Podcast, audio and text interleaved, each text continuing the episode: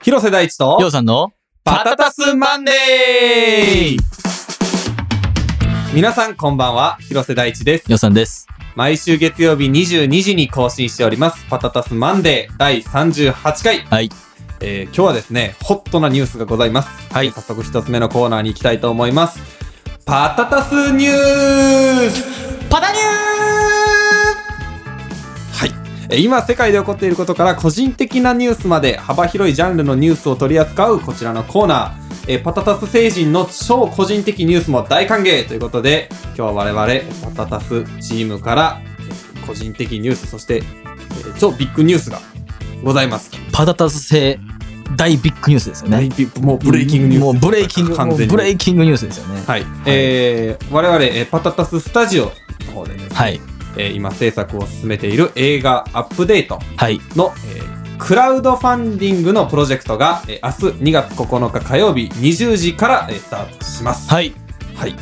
えーと、キャンプファイヤそうーとですいう、ね。えーはい。キャンプファイヤーですね。はい。某一流、某じゃないですね。もう超一流クラウドファンディングサイトでございます。はい。の方で、えーと、クラウドファンディングを募集します。はい。で、えっ、と、まあ、簡単に、えークラウドファンディングとは何ぞやという話は、まあ、もう皆さんご存知だと思うんですけれども、今回、リターンとしては、えっ、と、映画の脚本、台本プレゼントそう、想定した台本プレゼントしたりととかか、、上映会にそお呼びしたりう、とかね。。あとは、まあこれ重要なのは、うんまあその後はエンドロールにクレジットさせていただくとかあるんですけども、あとはその戦略会議的なところですね。うんあの、どうやってこのアップデートをまあこれは感染後の話になるんですけど、どうやってこの日本、あるいは、えー、国外うん。に広めていくかっていうところの会議っていうか、みんなで考えようぜっていうところの、に参加していただくっていうリターンもあって、あの、今回その制作スペシャルサポーターを募集しますという形を取らせていただいてます。これは、ただそのお金をえいただいて何かを返してっていう、その関係性だけではなくて、あるいは、あの、アップデートっていう映画を我々は作る側、そして発信していく側で、受け手の側がいるっていう、この二つの、なんていうんですかね、二個対立ではなくて、うんうんうんもっとその間を詰めて、あの、みんなで一緒に盛り上げていきたいというか、うんちょっとね、あの、俗な言い方になりましたけども、あの、そういう関係性を築きながら、共になんかこう、肌感というか、温度感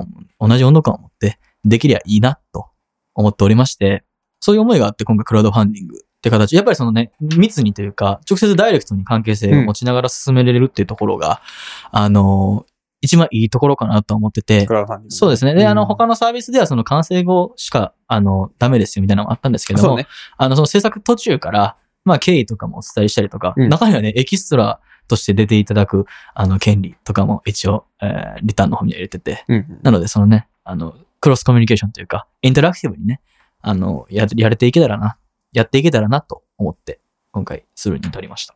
いや、でも、なかなかこう、楽しみですね。うーん。なんかそうですね。まあ、これまで、こう、パタタスマンデーを聞いてくださった方の中にも、もちろん、この映画アップデートに対して興味を持ってくれてた方っていうのも、まあ、そうっすよね。まあ、少なからずいらっしゃると思うので、あの、まあ、そういった方に、ぜひ、あの、そういうグループに入ってもらったりとか、そうですね。あの、多分この場で、僕らが、うん。我々がどういう思いでこのアップデートっていう、今もうタイトルしか僕言ってないですから、うん、これをどういう思いで、あの、作るに至ったのかって経緯とか、あるいは、あの、冒頭の、というか、あらすじうんもうあの、書いてるので、なんかそちらご覧になっていただくと、よりその解像度が上がってくるのかうなんと思いますので、あの、ぜひ、明日の20時にあのご覧になっていただけたらなと思います。なんかせっかくなんで、まあせっかくこうパタタスマンデーを聞いていただいている皆さんに向けて、あの、簡単にアップデートというのが、なんかどんな映画なのかって言いますか、まああらすじというところなのか、あの、その作るに至った思いみたいなところなのか、もう別に全然クラウドファンディングに出てる情報で構わないので、先出しってやつでちすょね。っとだけね、ちょっちょっとだけだねし、ちょパタっとタス先だ星し人、あの、特典というちょか、っとだけよっていうね、ちょっとだけよっていうのをね、あの、まあ明日のリリースなんですけど、クはラウいドはファンいはディング。い。でもなんか僕はあんまりその、やっぱで情も報肉声でね、こそううっいすうね会話の中で聞けるっていうのあがんまりその僕は確かにその情報解禁っていうあの文化、うんあんま価値感じてないんで、出せるものは出しちゃおうぜっていう思いがあるので、そうですね。あのーお話としては、あのーなんかいろいろこう、時間軸が変わったりもするんですけど、まあちょっとその辺置いというて、んあの、お父さんと娘のお話です。うんで、えーっと、まあ、その、娘さんは実は学校でいじめられたりをし、いじめられたりしていて、で、それは、そのきっかけというか、いじめられる原因は実はお父さんにあったりするんですけども、えっと、お父さんはお父さんですごいその、元刑事で探偵なんですね。で、その探偵の仕事にすごく忙しくしてると。うんなんで忙しくしてるかっていうと、あの、刑事を辞めたきっかけが、あの、その奥さん、まあ、その娘、まあ、桜って言うんですけど、あの、娘は桜で、えーっと、お父さんはつぐとし、つぐとしって言うんですけど、その奥さんであり、桜のお母さんの良子さんって人が、まあ、もともと学校の先生だったんですけど、すごくこの仕事で思い悩み、うつ病になって自殺をしてしまったと。で、その自殺っていう警察の判断に対して、あの、旦那のつぐとしさんは、それを信じられず、捜査を続けたい。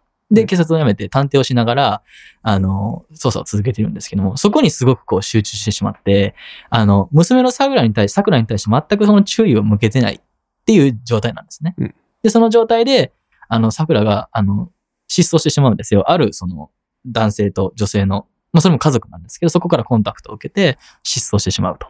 で、あの、桜を探すために、奔走して、桜を結局見つけるんですけど、見つけた先で桜は自分のことを全く知らないうん。っていう。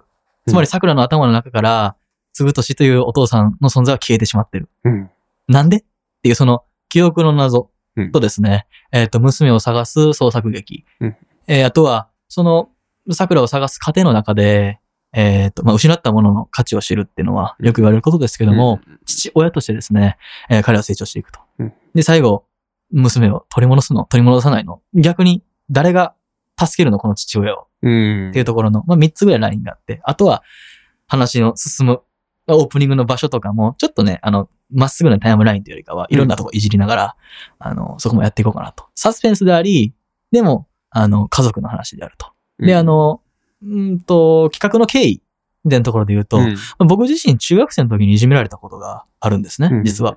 あの、いじめられるってのは本当にこれ辛いことなんですよ。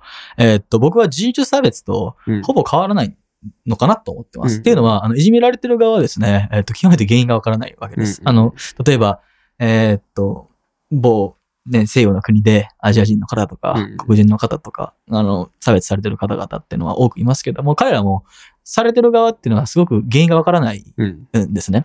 で、それは子供たちのいじめであっても一緒で、えーただ、まあ、受けた側の僕から言わせていただくと、いじめってのは、あの、起きることだとうん。僕は考えてます。あの、フロイトっていう人間がですね、人間の衝動は、うんあの、リビドーと、えー攻撃衝動であると言ってるようにですね、あの、おどうしても起きてしまうことなんだろうなっていうんそうう思うんですね。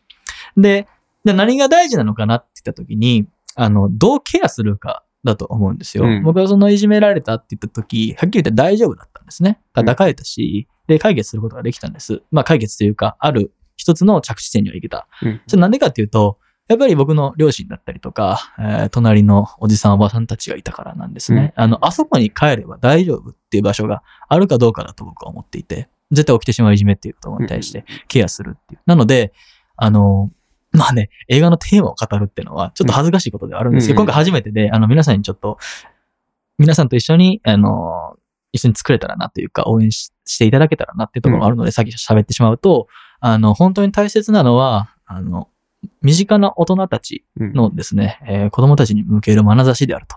この大切さをですね、伝えたくて、あの、もともと制作人というか、あ去年の今頃脚本会したんですけど、あの、この映画を作るに至ったってところですね。うんただ、まあ、社会性満点の映画ではなくて、そうね。あのそこがいいよね。あの、我々、あの、やっぱエンターテインメント作う品ん。でなければならないと考えていて、やっぱり映画は娯楽であると。あの、やっぱり土日祝日に家族で見て、ちょっとなんか掘ってできるようなものではなければだダメだと思ってるので、さっきの言ったサスペンスですよね。クライムフィクションであると思ってます。で、記憶、云々かんぬんっていうのは、ちょっとしたサイエンスフィクションですうよね。ん。っていうところの、えあの、エンターテインメント性を中心にしつつも、なんか今のその日本の子供を取り巻く現状、やっぱりその、あのー、ちっちゃい子供をそ公園で遊ばせてる時に、うん親の人たちがずっとそのスマートフォンの画面を見てたりとか、で、今その、どうしても、えー村社会から、え3世代家族っていう風になって、で、高度経済成長以後、あの、核家族化っていうのがどんどんどんどん進んできてるわけですよね。これは、あの、人類史上ですね、あの、初めてなんですよね。うんあの、父親と母親だけで子供を育てるっていう状況は、極めて難しい話だと思うんですよ。哺乳類とか見ても、まあそういない。うん。えーまあ、クジラとかはね、あの、母親が子供を育てるとかありますけども、やっぱ類人猿っていうところ、霊長類っていうところを見ると、極めて稀に見ることで。うん。なので、構造的にももしかしたら無理があるかもしれない。うんで、今、その、いろんなね、社会に出ていこうみたいな動きとか、うん個人の時代とか言ってますけども、実はそういうところの中で、うんあの、子供たちに対する眼差しだったり、環境のところでちょっと歪みが出てるんじゃないかな、うんとは思っていて、うんまあそこに対してちょっとなんかこう、ね言いたいことじゃないですけど、うんうん思いがあって、あの作りに立ったってところですね。まあ絶対そこの部分の、なんていうか根底にある問題提起っていうのはね、ないとうん。作る意味がないもんね。うん。とか、やっぱそれがドライブにないと、もの書けないうん。ねんな、俺は。うん。うんうんまあなんかだからこそ伝える意味があって、で、伝える意味があるからこそ、やっぱり多くの人に伝えていかないといけないっていうのは、これは多分我々創作者の義務である。そうやね。うん。次につ繋なげるたためにもってそういうことやまし。あもちろん。で、やっぱり、あの、まあ、変な話、多くの人に見てもらうってことは、うんそれだけ伝わる裾野が広がるっていうことうなんん、で。そうそうそうそうそうそう。やっぱりそれだけ伝えられる人が多くなる。で、メッセージが大きくなる。で、あの、次にさらにメッセージの大きいものが作れるようになってくうる。ん。っていうのは絶対、なんていうか、義務なので、まあそこから逃げてはいけないなっていうのはあって、だから絶対あくまでもエンターテインメントに仕上げないといけない。そうですね。その、より多くの人に伝え、うん。あの、まあ、大きい陳腐なことで言うと、だ世界を変えるためには絶対にエンターテインメントでないといけない。っそうですね。ていうのは、ね、あの、我々パタタスのじゃがいもの、じゃがいもの。あの、根底にあるので。そうなんですよ。僕らがフォアグラスタジオじゃないところですよね。そうそうそう、そういうことですよね。 パタタススタジオポテトであると、あの、いろんな人が食べてもらえる。多分世界中でね、一番食べられてる、おそらく主食に当たるものであろうと僕らは考えてるんですけど、うん、まさに今、広瀬さんがおっしゃったようなことで、エンターテインメントじゃないといけないと。うんなんでかっていうと、より多くの人に、えー伝えなければならないから。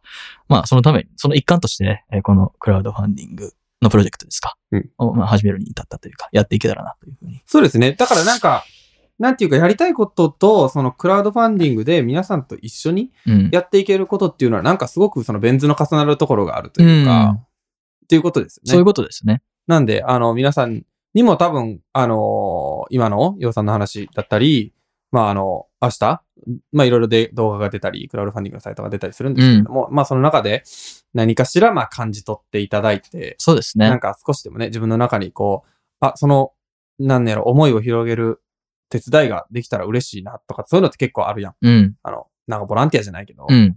なんかそういう思いで参加してくれたら僕としてはすごく嬉しいそうですね。と思ってます。はい。まあ、なので、まあ、詳細はね、もちろん明日また見ていただいて、そうですね。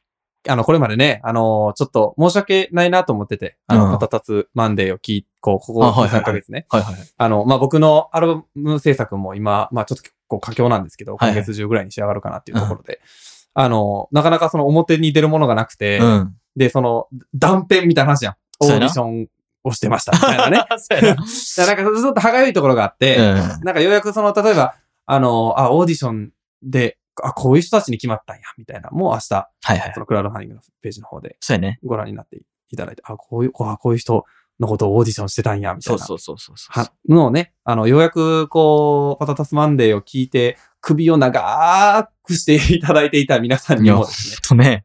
ようやく首が座るんじゃないかな、というふうにはい。思ってます。す。そういうとこですね。はい。はいまあ、クラファンに、クラファンって言ってもらったけど、まあ、クラウドファンディングうんについていろいろ、まあ、あの、裏話があったりとか、思いがあったりするんですけど、まあ、うんそれはちょっとおいおいでいきますか。そうですね。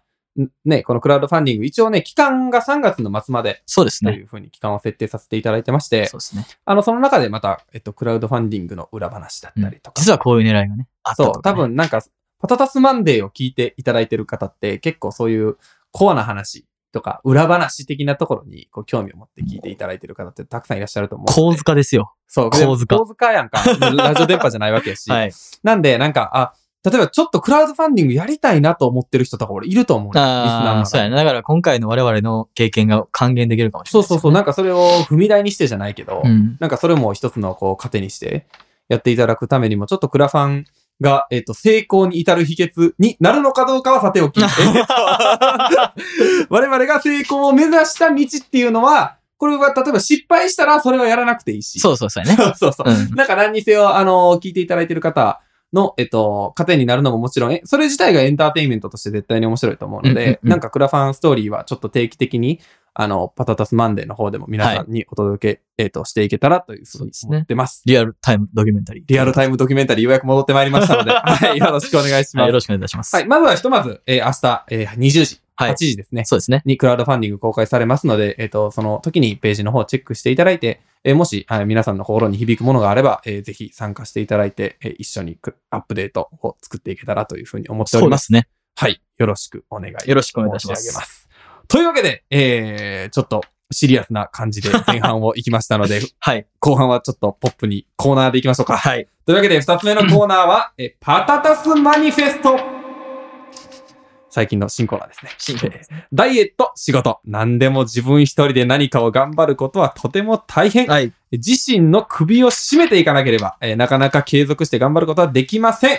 パタタスマンデーでご自身の公約を宣言していただき、えーみんなでその目標達成に向けて頑張っていきましょうという、ちょっとクラウドファンディング的な、 あのプログラムとなっておりますが、そうですえーこねち。らに、えー本日メッセージをいただいているということで、えーはごい紹介いただければと思います。はい。パタタスネーム、マーチャルさんからいただきました。ありがとうございます。はい。大地さん、ヨウさん、こんにちは。こんにちは。大変ですお。最近、体重が恐ろしいペースで増えていきます。私はもともと太りにくい体質なので、見た目ではわからないんですが、えー体重とウエストがどんどん大きくなり、隠れポチャ体型になりつつあります。はい。えーそこで私はマイナス6キロを目指すために、体力づくりも兼ねて、えー筋トレなどの運動等を始めたいと思ってます。年内で必ずマイナス6キロ達成するので、このパタタスマンデーさんに報告メールや、えー途中経過のメールなど送ってもよろしいですか絶対頑張ります結論からそれでは、えー、夕日新 聞社。ようさん、ようさん、質問、質問ね。質疑の方がございま質し疑たのら。方、質疑の方ですね。そうですね。あ、あの、報道記者クラブのえー代表の、えー、夕日新聞の予算の方から質問させていただきますけ どちょもっ。と定着、定着させていこうかなと思って。 このパタタスマニフェスちょっとびっトあるあるにしていこうかな。そうですね。まあ、まずこの6キロ痩せて何がしたいかってところですよね。もう重要なのは。 厳しい。 いや、じゃあ、厳しいというか、それがあった方が頑張れる絶と思対う、大事やけね。ど、そうそうそうそう。なかなか、あの、さすが、あの、夕日新聞、あの、鋭い切り口だと思いいまやす。いやいや、もうね、もうあの、政権にはとことん歯向かっていくという有名 な有名新聞でございます。えっ、と、いや、でもそれ大切だと思ってて、いやなんか本当そそううねそうそうそう。あ、僕もめっちゃ太りやすいんですよ。いやこれ太りにくい体質で、もともと。あそうそうあそうね。まあでもそうね、まあ太ったりするっていうことねそ。うそうそう。僕すごい太りやすい体質で、うんだからもうほんとね、僕もやり続けないと、うんすぐこのウエストがポチャーってしてくるんで、今ああ日も実はね、やってきましたさ。3時ぐらい多分、腹筋100発ぐらいして、うん。でもツイストうんうんうん。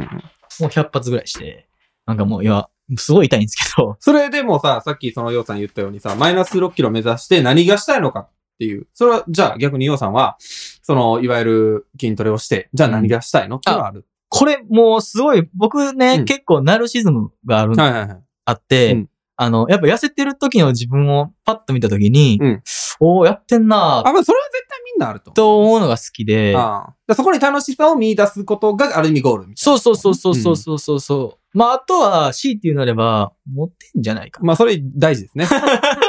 そう、なんか結局ね、うん海に行く日が来るわけですよ。いつか一ね。年に一回、うん。ワンシーズン来るわけですよ。うんその時に、ちょっとでもモテたい。モテたい。はい。まあそれは大事。何かあるんじゃないかな。っていうね大事。大事。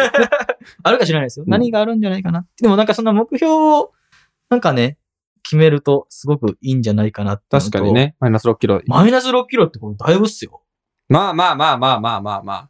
なんか、ちょっと個人的な話でちょっと申し訳ないんですけど、なんか1年って結構広、広いやん。あ、そうやな。 11ヶ月あるから、なんか、あこう、マーチャルさんが誰ずに頑張れるかなっていうのはちょっとこう、親心的心あ配。だからあれなんじゃあその、途中、あ、これあの結論言うと報告メールとか途中経過のメールはもう、ぜひもうぜひぜひ送ってくだささい。い。もうただもうちょっとでもたるんでるようもんなら、もうビシバシいきますもうんで。ビシバシ、ビシバシ、どしぐらいいきますよ。 ビシバシ、どしぐらい行かせていただきますんで。そうね。だから多分これね、こう、マイルストーン的なのをちょっと置かないと、あの、ダイエッターなんですよ、僕も。あ僕もダイエッターなんですよ。あ、これ経験から言っていいですかまあ、うんマイルストーンっていうの一つと、僕のおすすめは、うん。食事制限しない。ああ、ちょっとじゃあそのメソッドから言って、俺その食事制限するの方のメソッド俺は喋るんで。もはうい僕はもう極めてあれですよ。うん。あの、軍隊式ですよ。軍隊式。食っうんた分だけ運動 する。それができたら苦労せえへんというのが、あの食事制限サイドの、 えっと、まあちょっとディベートですよね。これはもデうィベートですよね。あの食事制限サイドの意見。結、局、例えば糖質制限します。うん。で、糖質制限がうん、をしたがための結構デメリットがあったりするわけですよ。うんなんか髪の毛が細くなったりとか。うんうんうんなんか、そこトレードオフ、なんかね、アンチトレードオフっていうのがいましたけど、んはいそこトレードオフしたくないんで、うんあのー僕は食べるものは食べて、うんうんで、あの、結構、その、多分1年間糖質制限って結構きついと思うんですよ。うん。やっぱ、人間、やっぱ糖質が好きじゃないですか。それは米なうんにしろ、うんパパスタにしろ、えーなんかパンにしろとか、うんあとはお菓子とか。まあ、間食はやめた方がいいと思うんですよ。まあ、そうだね。あの、インスリンが出ちゃうんで、間うん食そうだな間食するって。で、インスリンっていうのは、その、皮下に、その歯科とかに脂肪をこう、蓄えていうんうんく役割をしちゃうので、間食はやめた方がいいと思うんですけど、なるべくその、バランスよく2食なり3食なりっていうのは取っていった方がいいんじゃないかな。それもなんか好きなものをちょっとだ、ちょっとだけでも食べれば、量的な食事制限はしてもいいかもしれないですけど、うんなんかこれは食べちゃダメとかいうのを作り出すと、うんどんどんどんどんこうストレス溜まっていくと思うんで、ああ、これね、ちょっとあの、あの、食事制限ダイエッターとしてちょっとあはいはい発言させてもらいますと、あの、人間というのがいかに習慣の動物であるかっていうことで、あはいはい。白飯とかって食わなくていいんですよ、全然。ああ、言うてるよな。全然食いたくならへんし。でも、ちょいちょい寿司食うたりしてるやん。だから、なんていうの、その、イメージ的にはさ、寿司一回食ったらもう崩壊しそうやん。うん。そんなことないぐらい習慣づくのよ、人間って。あなるほどね。ただね、あの、ちょっとここでちょっとおも面白い、まあ、小話も交えながら、まあ、行きますとですね、あの、今、うちの家に居候がいまして、 まあ、ちょっと、まあ、居候のともちょっと言わ言われてるんですけども、居候の。居候のか居候ラウのみたいな話もまああるんですけども、居候ラウのまあ、その冗談はまあ、さておきですね。あのー彼がね、ものすごくね、炭水化物を食うんですよ。ああ、横でね。で、まあ、一緒に生活するとなると、まうあ、ん同じ釜の飯を食うという言葉がありますかはいら、はいはいあの、うちの家にね、あの、炊飯器がなかったんですよ。で、あの、外来種なる炊飯器と米みたいなものをうちに輸入しま して、以輸入降、したまあ、彼が来て、生態 系が。彼が来て1ヶ月半ぐらいなんですけど、僕4キロ太った。生態系が。そう。でもだから逆に言ったら、まあ、そのちょっと小話は置いといて、うん。それが来るまでは、俺の家にはもう炊飯器もないぐらい。ああ、なかったもんね。そう、パスタなんかもなんか、麺類なんかも一切ないし。っていうぐらい、なんか習慣化してしまえば、実はその、えっと、食事制限って全然大変じゃなくって、あの、で、特に、あの、なんていうかな、いわゆる糖質制限みたいなとこって、あの、なんていうの別に肉とか食っていいやんか。うんいわゆるサラダしかダメとかってあちょっそとうハそードだとうそう思そうう。んだ多け分どな、脂質取ってよくて。そうそうそう、脂質はもちろん取っていいので、うんなんで、なんか、あ、まあ、今回の場合は筋トレなどの運動でっていう方向なんですけど、まあ、うんもしこれ聞いてる方の中に、あの、食事制限で行きたいタイプの人がいれば、まうあ、ん全然それは結構ね、みるみる痩せるんですよ、あれ。飯食わん、白飯食わんかったら。うでん、うん習慣づくとすごい楽で、なるほどね。そう。なんかね、飯もう食わなくてよくなるから、はいはい結構ね、楽なんですよね。はい。僕のおすすめはスクワットで すね。あの、大臀筋とですね、大腿筋を鍛えることで、大きい筋肉かそうらねですね。やっぱその代謝が増えると。うんうんうん。で、それにも加えて、やっぱ腕立て伏せで大胸筋みたいなところをいじめれたらいいかなと思うんですけども、やっぱその女性の方なので、そのお胸のお話もあると思うので、そうね。やっぱその、あとは腹筋周りの大きい、このね、大きい腹筋のところを鍛えていいけると、まあその代謝ってところ上がってくるのかなと思います。またその、スクワットすることで、うん今流行りの美尻ですね。あ、そうやねこ。ちらも手に入れれると。うんで、コツとしては、肩幅よりちょっと広めに足広げていただきましどこの自分の営て業、の人が来たで、あのー膝を前に出さないように、お尻を下げるようにして、こう、ススカカッとねッとすると。はいこれをね、1日50回とかやれば、はいもう見る見るうちに、あら不思議、まか不思議。だからでもこれ、あのー筋トレとかで行こうと思うと、やっぱりその継続が絶対大事やん。ああ、大事や特な。にね。うん、週1回じゃちょっとね。週1回じゃ厳しいし、うんまあ例えば週2でやったとしても、1週間やらへん週があったらさ、うんもう振り出しに戻るぐらいの勢いやんそうか。やね。だからこれはもう何としても、とにかく、とにかくとにかく継続であるとうん。いうことだと思うんですよね。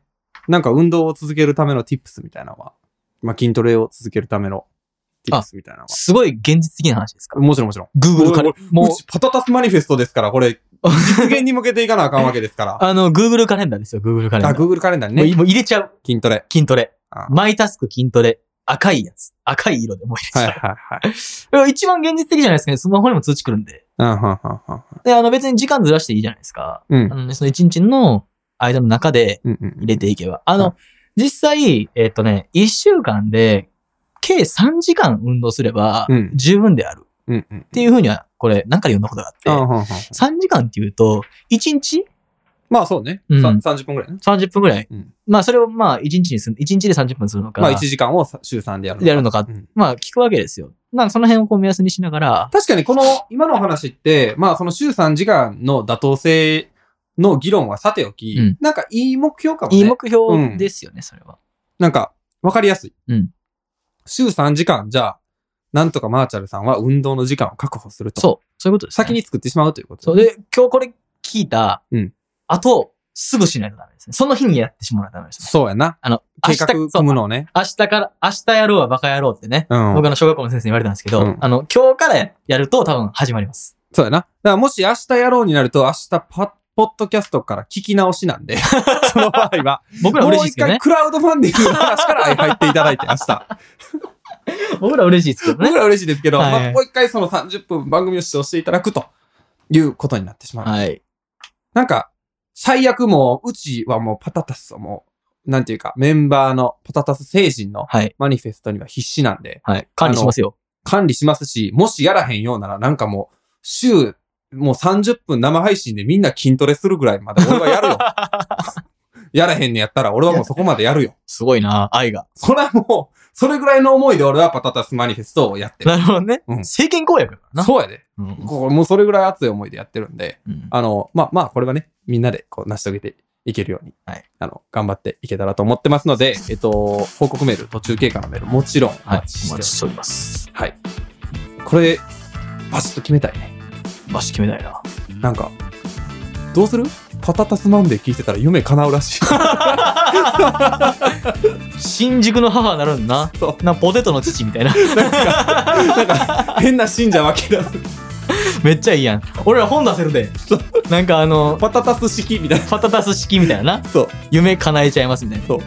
マニフェストを立てろっていう帯な。こうやってな、あの、腕組んでハスに構えてんねんな、俺らが写真で。そうそそうそう写 真ねそうでなんか白に水色っぽい青みたいな帯そうそうそう。で、ちょっと字でがめの方やな。うそうそうでかめ というというわけで、えー本日もメッセージありがとうございました、はい皆様からのメッセージ引き続きお待ちしております、えー改めまして、えークラウドファンディングえー映画アップデートのクラウドファンディングで、ねはい。明日2月9日火曜日20時からえースタートします。えー皆様ぜひえーご覧ください。えー当番組パタタスマンデーではえーメッセージを随時募集しております。メッセージはメール、マンデー at パタタスレコーズ .com もしくはホームページ、マンデー p a t a t a s r e c o r d s c o m までお願いします。はい。あの、今週、いっぱいね、メールいただいたので、また次週にでも、あの、今日、今週いただいたものは、あの、ご紹介できたらなと思います。はいはい。引き続きよろしくお願いします。はい。パタタスマンデーお送りしたのは広瀬大地りょうとさんでした。ありがとうございました。ありがとうございました。また来週、バイバイ。